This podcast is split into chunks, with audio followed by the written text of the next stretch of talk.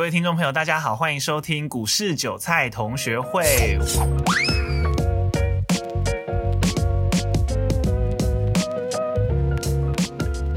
人在股市呢，谁都曾经被当韭菜割。不过韭菜割完还会再长出来。我们希望透过这个节目呢，帮助大家可以在股市呢慢一点被收割，然后掌握投资的正确态度。好，那我先介绍一下我自己好了。我是在 C Money 服务的新手小白。那我希望呢，可以陪着大家一起，股市新手从零开始，慢慢的学习怎么样处理自己的资产啊，到投入股市。那其实大家都知道，去年股市大热嘛，光是开户呢就新增了六十七万人，是近二十年的最高纪录。其中呢，三十岁以下的年轻人比重高达四成。那我自己其实也是三十以下，那只会定存啊，或者是做一些稳定的投资。不过呢，最近其实看身边的朋友纷纷开户，然后陆续的投入股市来赚钱。一方面呢又紧张，但是有的时候听他们在分享一些自己的获利心得的时候，比如说我一天赚了一万六啊，这些又觉得心里很羡慕，然后带一点点的嫉妒，那又会担心说自己。如果再不开始的话，会不会财富上面就输别人一大截？担心也许这波疫情结束之后出国呢，他们都做商务舱，但是呢，只有我自己还是在做经济舱。好，那这集呢，邀请到跟小白我一样是在 C Money 服务的一位民间高手，听说他最近情场失意。他有强调这个我不能说，但我还是说了，情场失意，投资呢却很得意，每天不当冲会手痒的 K C。那告诉大家呢，想要投资股票之前呢，需要做哪些准备？我们请 K C 来跟大家打声招呼吧。哎，大家好，我是 K C。真的，为什么一定要强调我情场失意，投资很得意这件事情？我会反驳一下，我自己其实并没有投资非常觉得很得意，情场失意那就算了吧，反正就。搞不好下一个会更好，或者说好，没关系。我们回归到投资这一块，那想先了解一下 K C，就是呃，你自己呃，从你买下第一张就是股票的那个时候到现在，大概已经距离多久了？大概十一年左右。哦，好久，哦，十年。其实我们知道投资的产品有非常多种，比如说像是基金啊、股票、期货、权证等等。那你自己接触的面有哪些呢？除了汇率没接触以外，我其他都已经接触过，很广哎，好崇拜哦，哪像我一张白纸？没有没有没有没有，那是为了兴趣，那不见得每一个商品我都适合啊。OK，好，那我们接下来呢要进入一个单元，就是我们有汇集一些新手他可能会在投资股票之前会遇到的一些问题。那我们接下来呢进入新手 Q&A 时间。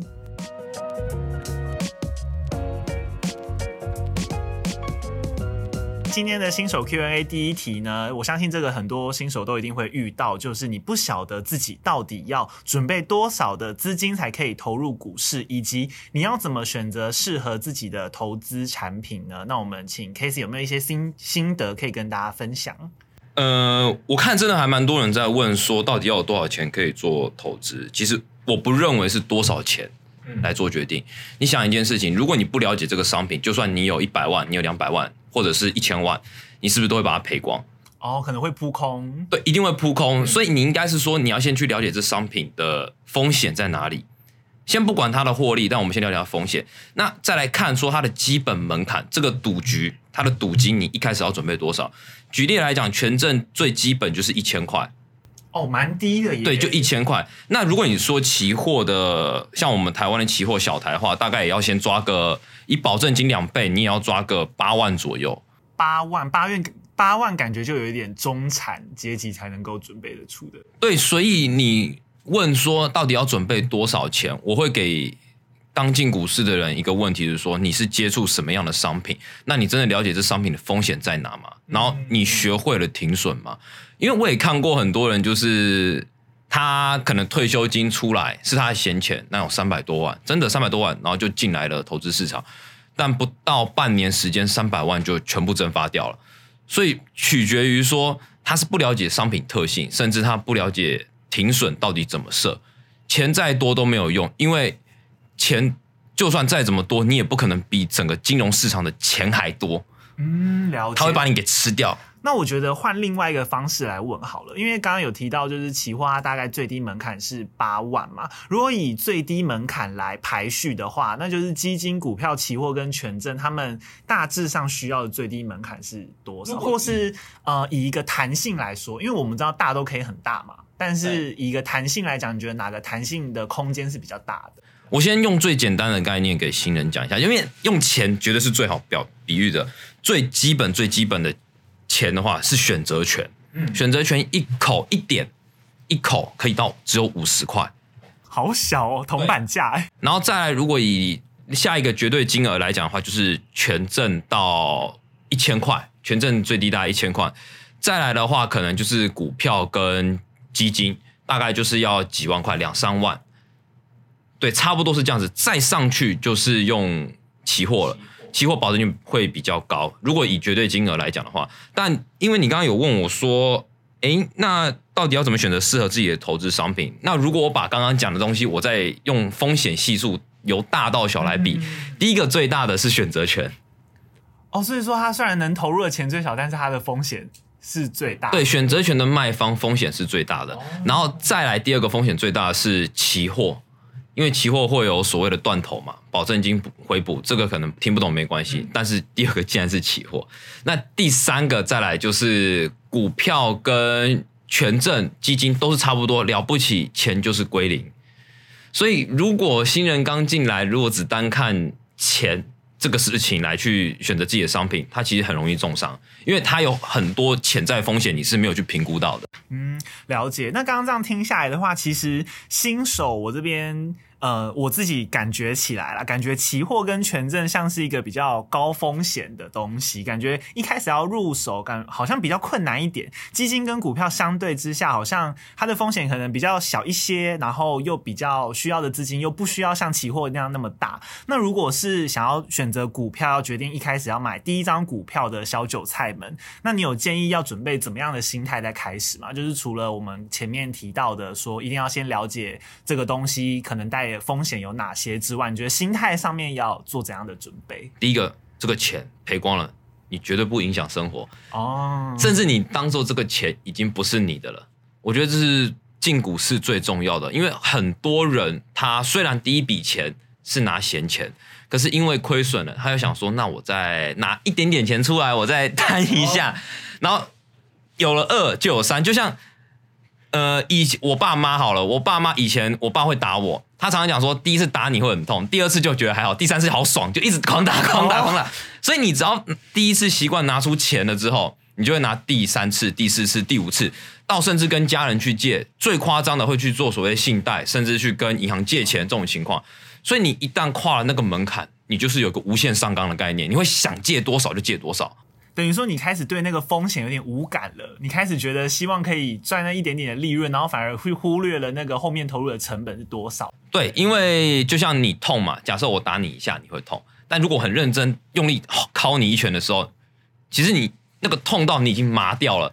但是你亏损已经亏到你已经麻木了，你你会觉得说账单打开假的，明天再说盖起来。然后哎，今天付一百块觉得没什么，付一千块也觉得没什么，下次付一万又觉得没什么。对对对，因为你他已经超过你能偿还的能力，你就会当做那是假的。嗯，了解。我觉得这个心态真的蛮重要的，就是你还是要随时检视一下自己目前的获利程度，然后以及你的资金的状况等等，其实都对新手来说都是蛮重要的，对不对？但其实我要补充一个最重要的，其实是自己的个性。哦，个性怎么说？其实个性非常重要，很多人都忽略自己个性的问题。我举我自己本身为例好了，我知道我自己是一个非常热爱冒险、挑战新事物的一个这样的个性，所以我不喜欢打保守。也就是说，我每一次做的决定，我一定潜在的风险。但其实很多人，例如你的职业假设是公务员，其实你应该也知道，你的个性是想要稳扎稳打，你要照着你的人生规划一步一步慢慢往上的。那你在做投资策略上面，你不可能像我们这些投机人去做一些标股。举例，它十块钱瞬间喷到一百块，短短不过三个月或四个月，你的心脏无法负荷，可能你看到了，你都觉得说我快中风了这样子。你一定要去找那种股票跟你的个性是相符的，所以个性跟你投资策略会占非常大的比重。等于说你要是选择呃依照自己的个性，然后不同的个性可能会有适合你不同的投资方法。对对不对？但是这个最难的原因是大家都不了解自己的个性。哦，不知道自己投入股市应该要打怎样的牌才会比较容易适合自己，然后也不会提心吊胆的这样子。不是因为人不是不是，我觉得这比较难讲的原因是说江山易改，本性难移。大家都不知道自己的缺点，也不知道自己的问题在哪里，也不了解自己的个性到底是属于什么样的情境，所以他会认为他是个投机客，但旁人看他，明明你就是一个很保守的人，你为什么要做这样的事情？哦，也就是说，一个人帅与不帅不是自己讲，那是别人去跟他讲说你很帅，你很帅，他才是真的帅。但是很多人都认为说我自己是一个很成功的交易人，我是一个很厉害的投投机客，会炒短线的。但旁人看到你的生活模式，不管是你的交往模式，不管是你的付费模式，其实所有你的生活习惯，甚至你玩游戏，都可以展现出你的个人个性。像我玩游戏，呃，如果大家有各各位有玩游戏，就会知道一个情况，就是有些游戏是需要斗志的，要动脑袋的；有些游戏是需要比一些速度的。其实它就已经可以慢慢去区分你的个性是什么样。可能你平常喜欢怎样的挑战模式，对不对？对对对，这这这就是你的个性了。所以可以从你的生活中去，大家慢慢看一下哪些条件是属于符合你自己的，然后最后去花个十分钟，甚至花个半小时去问自己到底是什么样的个性，然后再来决定你要踏入市场，你要选择什么样的商品。然后就等于说呢，资金呃，等于说摸清自己的底牌，不只是你的资金，还有你自己的条件跟你的个性，其实都需要非常的清楚。好，那再来呢，我们了解了进入股市的心态之后呢，我们要开始有我们的第一步了。那呃，买股票需要什么？就需要有一个证券商。那证券商要怎么选呢？或者是应该说开户的时候有哪些需要注意的东西？其实我知道好像有什么很多人在问，会有一些什么手续费等等之类的问题。对啊，还有其实嗯，另外还有别的成本要算进来，就是会不会有税啊等等之类的。我觉得刚进股市的人不用去想税跟手续费。像我会 care 手续费，是因为我做当冲交易，手续费它对我而言影响很大。那如果你是做波段，甚至你资金很小，你那个税也不过几百块而已，其实那个都没关系。我觉得那个都不是重点，重点是你今天假设你要选择一个下单软体，第一个那个下单软体要顺眼，顺延是指什么意思？它的流程你按搜寻股票，你按下单那个流程那个步骤你是很习惯的。哦，你是说符合使用者体验顺眼，就是我看你很顺眼的那个对我看你顺眼哦然后第二个很重要就是你的系统上要很稳定，你不可能你开了一个户，结果像昨天半夜原差就宕机了，有个原差就原差就宕机了，那个这是期用户的小小抱怨，不是 抱怨，是他偶尔会突然遇到，可是有时候遇到了，像如果早上你可以打营业员，那晚上在下期货的人，营业员都下班了，你要打给谁？哦，你你懂我那意思吗？他们在后面的问题处理的话，其实会比较麻烦，所以我会蛮 care 说，我今天的证券商的稳定度到底够不够？那其实这也跟证券商的规模大与小也有关了。嗯你想想看，如果证券商的规模大，他们投入的成本一定比较多，他们的工程师一定比较多，他们可以花更多的时间跟资源去维修它的下单软体。所以第一个，我会建议说，不要去开那种没听过的证券商，甚至是小到连实体通路都可能台北市就不过十家以内的吧，所以知名度真的有差别，对不对？有差别，绝对有差别，规模绝对有差别，所以我会认为这个是蛮重要。再来是现在很多营业员在打美女牌，但我本身是不建议，原因是这种事，我完全没听说过。就是很欸多年轻人可能不喜进保险业，然后也有的进营业员这一块，因为他的门槛比较低，他们会打美女牌或者是年轻族群这一块。那以我自己的经验是，因为我下单，我有时候不太了解你的下单系统，你们连说明书都没有，哦，那我一定问营业员，但营业员就会一问三不知，因为他自己也没在用他们的证件上下单。那我会觉得说，那我我干嘛开你们的户？因为有些问题是真的你要有下单你才了解。那如果你没下单，你说等一下我帮你询问主管，其实有时候一等等个一天两天，可是我现在就要用哎、等于说他也没办法解决你的问题，那你的需求没办法解决的话，那你何必要选择他，对不对？对，所以我会选建议说要选择有经验的营业员，不是说新人。那当然，可能那个新人是你的好同学、好哥们儿，那我另无法当别论另当别论。但如果你真的是要自己去找一个没有认识的营业员的话，我会建议要有经验，然后券商要顺眼，要呃使用的体验要比较好，然后再来就是它的系统要足够稳定。只要符合这三项，我认为这些券商其实都可以选择啦，没有太大差别。